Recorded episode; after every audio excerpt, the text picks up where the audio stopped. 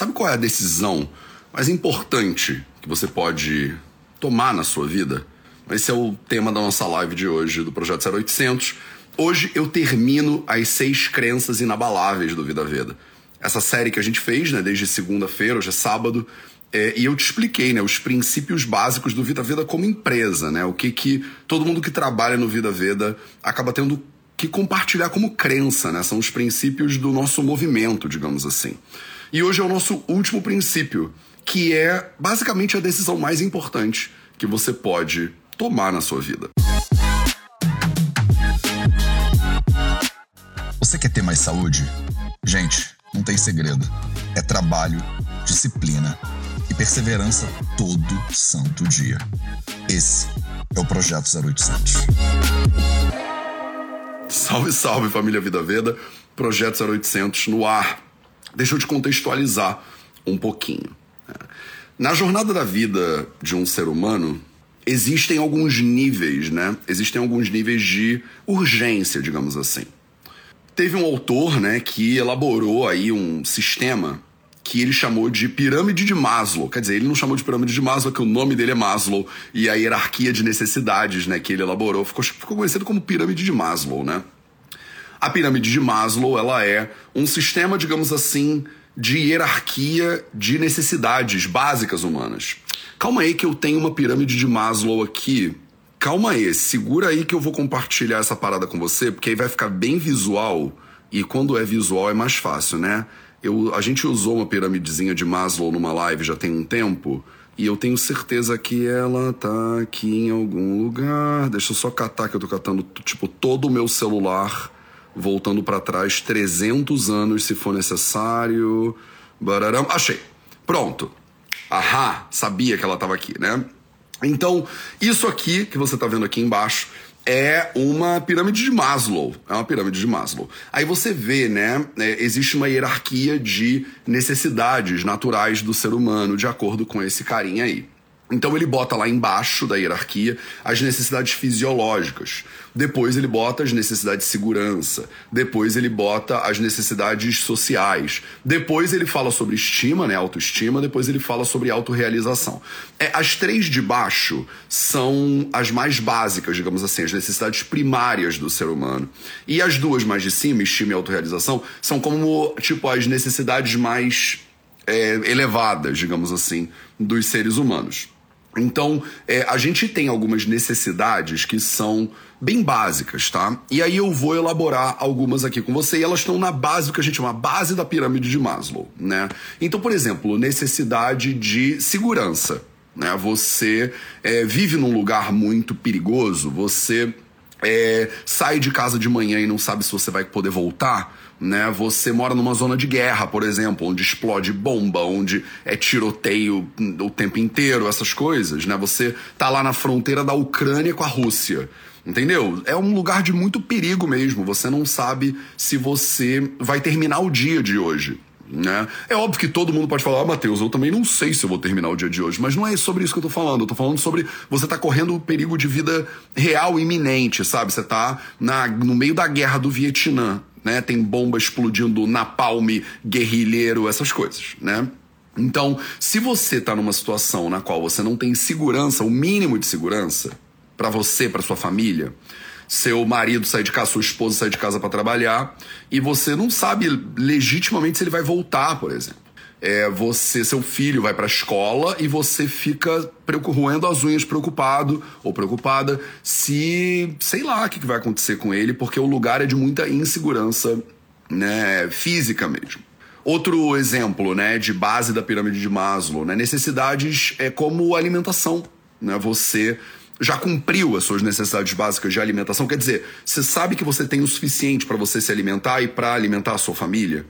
Ou você tá com a dispensa vazia e você não tem grana e você não sabe o que, que você vai comer, né? A gente usa uma expressão de maneira bem é, leve, assim, bem irresponsável, que é: Ah, Matheus, eu estou vendendo o almoço para pagar o jantar. Mas tá mesmo, tá mesmo. Tipo, você realmente não sabe o que você vai comer de noite, então isso é segurança alimentar, né? É, enquanto você não tem uma base de segurança alimentar, isso é uma urgência na vida de um ser humano, porque a gente precisa de alimento para sobreviver. Né? você é, não tem uma base de segurança financeira, por exemplo. Você está desempregado, você está desempregada, você não sabe como você vai pagar as contas né, no final do mês. De repente você tem comida na dispensa, mas você não tem uma fonte é, segura né, de é, fluxo de caixa que vai garantir que você tenha isso de novo, sei lá, no mês que vem, quando virar o mês, né? Vai chegar o cartão de crédito e você não sabe se você vai poder pagar a conta. Vou parar de dividir, tá? Isso aqui foi a pirâmide de Maslow para você. Então, stop sharing, beleza. Então, é, você tem algumas necessidades básicas como ser humano. Necessidades de segurança alimentar, de segurança física, de segurança e conforto psicológico, mental, né? Você não tá vivendo numa relação abusiva dessas atormentada que você não consegue. Você acorda nervosa é, e vai dormir tenso, né? Então isso é a base, né? A base é, da vida humana.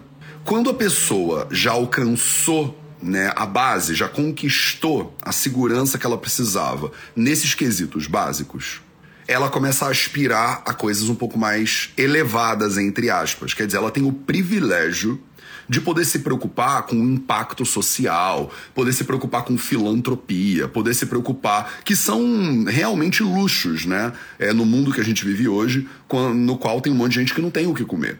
É a pessoa que não tem o que comer, a preocupação maior dela é o que eu vou comer, né? E muitas vezes é, essa disparidade social, essa crise né, de necessidades, e principalmente numa sociedade como a brasileira, né, como a nossa, eu estou no Rio de Janeiro agora, quer ver isso mais gritante do que no Rio de Janeiro? Difícil, né?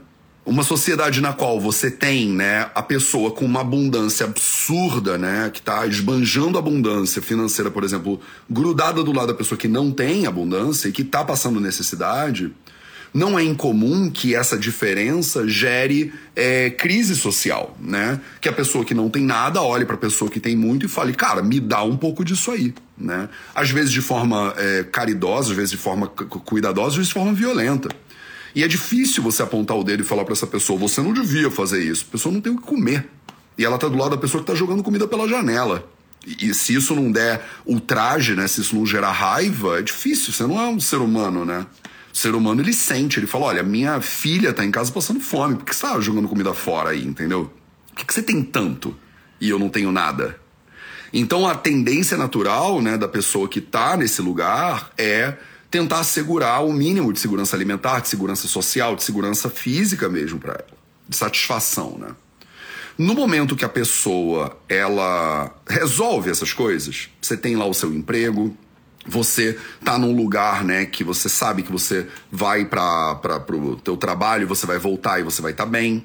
A galera é, que mora no Brasil e às vezes mora um tempo em outros países, às vezes sente a diferença, né? Depende do lugar onde você mora no Brasil, né? Eu cresci no Rio de Janeiro, então para mim foi muito gritante, por exemplo, tá na Europa, tá na, em Portugal, ou tá na Alemanha, ou tá na Índia também, né? A Índia é um lugar relativamente seguro, né? Quer dizer, relativamente não é muito seguro, né? Comparado com o Rio de Janeiro, pelo menos. E de você andar na rua e você não se preocupar né? Tipo, vir uma pessoa na outra direção e você não pensar, pô, são 11 horas da noite, será que eu estou correndo risco de vida, né? Você não ter essa preocupação. E é muito doido quando você está vivendo em segurança, como a falta dessa preocupação com segurança, ela dá um alívio, assim, ela dá uma.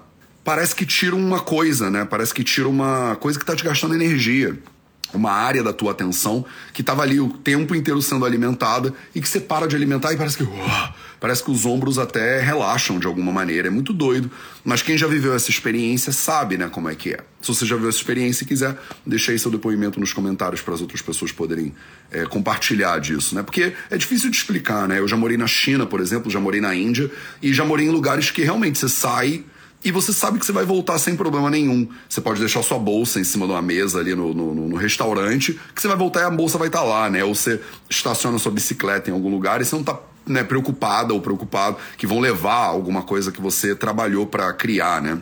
Em outros lugares que eu já morei, existia um tipo de é, crise né, social mesmo, e muitas vezes por causa da concentração de renda e de poucas pessoas terem muito e muitas pessoas terem pouco, que gera essa tensão, digamos assim, gera uma tensão constante. Né? Uma vez que você vive em segurança, você sabe que você tem o que comer, você sabe que vai virar o mês, você vai pagar os seus boletos, você chega num lugar mais é, tranquilo, né? Você chega num lugar mais tranquilo. E aí, você tem a decisão mais importante que você pode tomar na sua vida, que é o sexto princípio do Vida Vida, é a sexta crença inabalável do Vida Vida.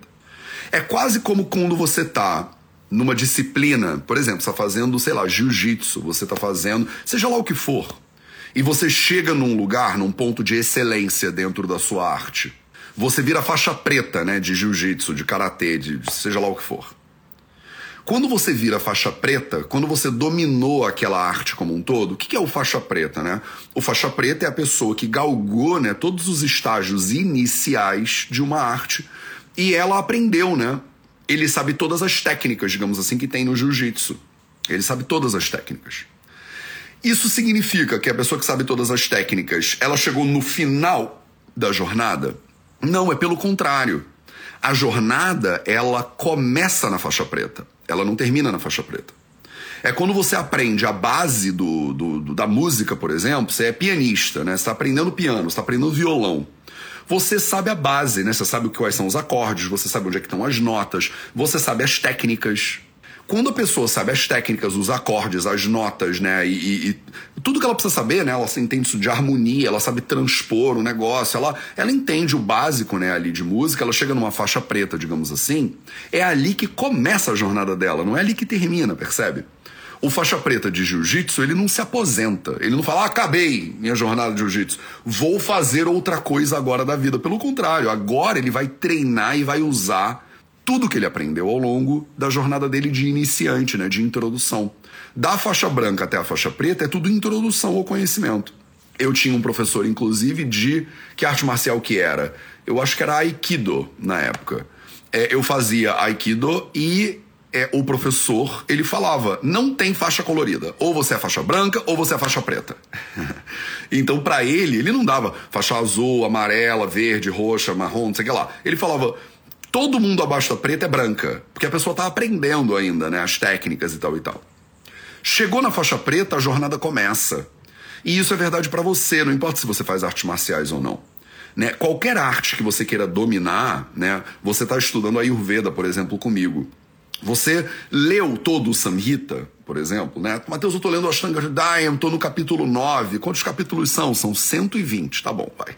Vai que você leu os 120 acabou de ler os 120, é aí que a brincadeira começa. Percebe? Porque você acabou de ler o livro, agora você entendeu, imagina que você tenha entendido, não dá, da primeira leitura pelo menos não dá, é você acabou de entender mais ou menos tudo que tem ali para se entender dentro daquele livro.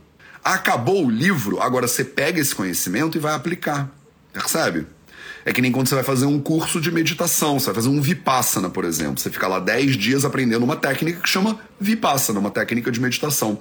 Cada dia do retiro, você aprende um décimo da técnica. São 10 dias. No final de 10 dias, você conhece a técnica inteira do Vipassana. Você sabe o Vipassana do começo até o final. Quando acaba o Vipassana, é que você começa a meditar. É quando você chega, entre aspas, na faixa preta, que você entendeu é que você começa a fazer, percebe? Então, é quando você alcança né, a base da pirâmide de Maslow, quando você tem a base das suas necessidades cumpridas, é quando você chega na faixa preta que a jornada começa efetivamente. E aí, você tem a maior decisão que você pode ter como ser humano, na minha opinião, que é o sexto princípio, a sexta crença inabalável do Vida Veda. E a sexta crença inabalável do Vida Veda é Viver é servir. Viver é servir. A criança inteira, né, o princípio inteiro, ele diz exatamente isso. Viver é servir. Então a jornada, ela começa quando você alcança a base, né, desse, dessa satisfação pessoal. Você tá com saúde, você não tá doente, você tem o que comer, você faz as suas atividades físicas, você dorme direitinho de noite, você tem a sua saúde, os quatro pilares estão dominados, digamos assim. Os quatro pilares estão dominados? Estão. Você tá com segurança financeira, né, social, dadadada? Tô. Então, imagina que você chegou numa faixa preta aí. O básico tá feito. E aí, a jornada começa na faixa preta. O que, que você faz com esse conhecimento todo? O que, que você faz com a sua segurança material, com a sua abundância material? Essa decisão é a decisão mais importante que eu acho que um ser humano tem que ter. É na hora que você tá bem e aí você compartilha os seus méritos, digamos assim, com as pessoas. você compartilha a abundância, você compartilha o seu privilégio. Porque você tá numa posição de segurança social é um privilégio. Você pode até acreditar que foi você que conquistou, que é tudo graças a você, que o seu ego é incrível, que a sua mente é a melhor mente do mundo, mas a real é que é um privilégio. Você podia ter nascido em outro lugar e você não estaria onde você está, mesmo com essa mente brilhante e com esse corpo deslumbrante que você tem. Você nasceu onde você nasceu e teve as oportunidades que você teve, mas as suas oportunidades não foi você nem que criou na real. Mesmo você que criou muitas oportunidades, você ainda assim só criou essas oportunidades com a base que você recebeu. E se você acha que você, ah, mas Matheus, eu nasci no Rio de Janeiro, eu me ferrei a vida inteira com violência social, sim, mas olha, posso te apontar aqui uns 18 lugares bem piores do que o Rio de Janeiro. Se você não nasceu no meio de uma guerra civil, na República Central Africana, onde você não ia poder estudar, sei lá, porque você é mulher, você não ia ter acesso à educação, e você já nasceu num lugar que você pôde ter acesso né, à educação, que fez com que você aprendesse coisas, que te deixaram nessa posição que você está agora, que é privilegiada, aí você pega esse privilégio e você faz o que com ele? Essa é, é a questão. Essa é a maior decisão que você pode tomar. Na hora que você chega na faixa preta, você faz o quê? Você usa o teu conhecimento para abusar das outras pessoas? Você usa o teu conhecimento para se encastelar num, num trono e botar todo mundo para te servir? Porque isso é possível. Você usa a tua abundância e o teu privilégio para invadir um país? Tem gente que faz isso. Putin! Tem gente que faz isso, né? Desculpa, gente, a minha tosse aqui. Tem gente que faz isso. Pega o, eu vou pegar todas as minhas riquezas, o meu privilégio, a minha educação e vou invadir outro país. Meu irmão, não tem como você pegar tudo isso que você tem e ajudar os outros agora?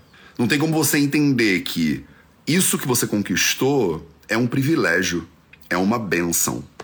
Você chegou nesse lugar que há, tem muita gente no planeta que ainda não chegou, que você não precisa se preocupar com o teu almoço, com o teu jantar. Você está pagando os seus boletos. Quer dizer, você não vive em escassez, você vive em abundância. Quando você vive em abundância, qual é a próxima decisão que você toma? Aí é que você vê quem a pessoa é, percebe? Essa é uma grande diferença entre a pessoa, a mesma pessoa quando ela tá pobre e quando ela tem grana. Quando a pessoa tem grana, a grana é um acelerador de personalidade. Dinheiro não traz felicidade, mas ele traz velocidade. Ele traz velocidade para você saber quem você é de verdade. Você vai ser mais rápido, provavelmente, aquilo que você é de verdade. Se você é uma pessoa babaca, mesquinha, você vai ser mesquinha bilionária e você vai ser mesquinha com 10 reais na carteira também. Não tem muito jeito. Você não muda só porque você ganha grana, entende? Você só mostra quem você é. Você que é um abusador faixa branca vai ser um abusador pior faixa preta. Porque agora você tem instrumento, agora você tem ferramenta. E você conhece a pessoa de verdade quando você vê como é que ela age quando ela agora tem abundância. Porque aí ela encontra esse lugar. Ela tem um momento de decidir quem ela quer ser de verdade. E aí ela age desse lugar de abundância, ela age desse lugar de privilégio, porque é. No mundo que a gente está hoje, ser rico não é só mérito, é privilégio. Ter dinheiro, ter, ter segurança é privilégio. O que, que você faz quando você tem privilégio? Ah, Mateus, quando eu tenho privilégio, quando eu tenho abundância, eu escravizo a galera no Egito para construir uma pirâmide para mim. É isso que eu faço, do meu lugar de privilégio e de abundância. Essa é a maior decisão que um ser humano tem que tomar. E você não pode tomá-la quando você está doente, percebe? O Buda, ele falava: quando a pessoa toma uma flechada, não adianta sentar para meditar. Quando a pessoa toma uma flechada, quando a pessoa está doente, quando a pessoa está passando necessidade, não adianta você falar, senta para meditar, meu filho, que é agora que você se ilumina. Você fala, não, você tem uma necessidade antes de saúde. Você que está muito doente, por exemplo, que está lidando com a sua saúde, não adianta querer agora eu vou servir. Não, você tem que focar mesmo na tua saúde. Você tem que focar na tua alimentação, no teu sono, no teu movimento, no teu silêncio. Você tem que se cuidar agora. Aí você vai e se cuida. Isso acontece muito. A pessoa vai, faz um curso do Vida Veda, aprende os quatro pilares da saúde, começa a cuidar de si mesmo e fica mais saudável. E agora? Agora que é a parada. Você faz o que desse teu lugar de saúde? Ah, Matheus, no meu lugar de saúde eu saio agora para encher a cara o triplo que eu enchi a cara antes. Eu saio agora e né, faço o que eu quiser, como tudo que eu quero. Você usa o teu privilégio para esbanjar, por exemplo. Você usa o teu privilégio para atropelar a tua saúde de novo. Percebe o tamanho do desperdício desse potencial? O ser humano tem um potencial de conquistar a base do que ele precisa para ser saudável. E desse lugar de saúde, ele agora começa a ajudar as outras pessoas. Não tem coisa mais bonita, na minha opinião, do que isso. Tô só falando a minha opinião aqui para você, né? É você alcançar o básico e desse lugar de privilégio, desse lugar de segurança, desse lugar de saúde, de liberdade, você toma uma decisão. Tem gente que tá com tanta energia, fala, Matheus, eu sou com excesso de energia, vou fazer um monte de besteira por aí. Quase falei um palavrão. Vou fazer um monte de besteira por aí para extrapolar a minha energia vou encher a minha cara de coisa, de substâncias e pular a noite inteira, né? Não tô querendo meio que te julgar aqui, não, mas tô só um pouquinho. Porque eu olho para isso e penso, cara, mas que desperdício. Você tá cheio de energia e tem um monte de gente passando necessidade. Você poderia transformar o teu excesso, o teu privilégio, a tua abundância em serviço. E viver é servir. Não tem nada que dá tanta satisfação para uma pessoa que tem abundância que está dominado o básico da vida quanto ajudar os outros. Não tem. Eu sei que parece palestrinha, eu sei que parece discursinho, mas eu tô falando de um lugar de né, totalmente propriedade sobre o que eu tô falando. Eu larguei um monte de coisa no Brasil e fui trabalhar num hospital público no interior da Índia. Eu poucas vezes fico tão feliz quando eu tô na linha de frente ajudando pessoas. É cansativo? É cansativo. Mas a, a, a recompensa não tem nada igual. Não compara com você pegar e gastar nos X milhares de reais para comer um caviar, não sei o que lá. Tem uma satisfação em chegar num lugar que você queria estar tá, e você sentir que você conquistou. Mas aí chega num ponto que você vai comprar quantos carros? Você vai comprar quantos NFT do macaquinho de óculos? Quantos NFT você precisa? Entendeu? Chega um ponto que você tem tanta grana, tem tanta abundância, tem tanta, tem tanto privilégio que você chega num, num lugar que você só tem uma escolha que dá satisfação de verdade, que é ajudar os outros, que é servir. Essa é a sexta crença inabalável do Vida Veda. O sexto princípio fundamental da gente como empresa. A gente acredita nisso como empresa. Viver é servir. A jornada não começa quando você conquista né, as suas necessidades básicas de segurança, de alimentação, amor. A jornada começa na faixa preta. Sim? Essas foram as seis crenças inabaláveis do Vida Veda. Elas estão disponíveis para vocês aqui no Instagram, no YouTube, vão ficar disponíveis para você no Instagram e no YouTube. Eu quis compartilhar um pouco com você essa semana como a gente pensa né, no Vida Veda. Eu sei que para você pode parecer muito louco, de repente você trabalha numa multinacional que não tá nem aí para ter crenças inabaláveis e princípios, né? Eu sei que parece esquisito numa cultura capitalista uma empresa ter princípios, né? Mas o Vida Vida é essa empresa. A gente age com base na transformação que a gente quer ver no mundo. E a gente acredita que a gente tem que ser o exemplo do que a gente quer ver no mundo. Eu quero ver pessoas mais saudáveis. Eu tenho que me cuidar. Eu quero ver pessoas com mais conhecimento. Eu tenho que buscar conhecimento. Eu quero ver pessoas é, mais dadivosas, né? Pessoas que cuidam dos outros pessoas que amam, né, de maneira bem mais carinhosa do que simplesmente falar, ah, eu te amo, eu também, eu também te amo, ah, eu também te amo, tá bom, eu te amo. Mas e a, né, e a, a doação que vem com esse lugar de carinho, de amor, de afeto? Então essa semana eu te contei as seis crenças inabaláveis, né, os seis princípios do Vida Veda. Espero que tenha sido útil para você. Eles vão ficar aí disponíveis para você. Espero que você use isso, leva para sua empresa essas coisas também. Se precisar de ajuda para estabelecer a sua cultura empresarial, conta comigo. Se eu puder te servir de alguma maneira, a gente está aqui exatamente para isso. Na semana que vem, na segunda-feira, amanhã não tem 0800 no domingo. Na segunda-feira, a gente começa o nosso countdown. A gente vai contar de 15 até zero para o fim do projeto 0800. No dia 4 de julho termina o projeto 0800. A gente dá adeus a esse projeto que tomou, né, que ocupou tanto da minha vida nos últimos quatro anos.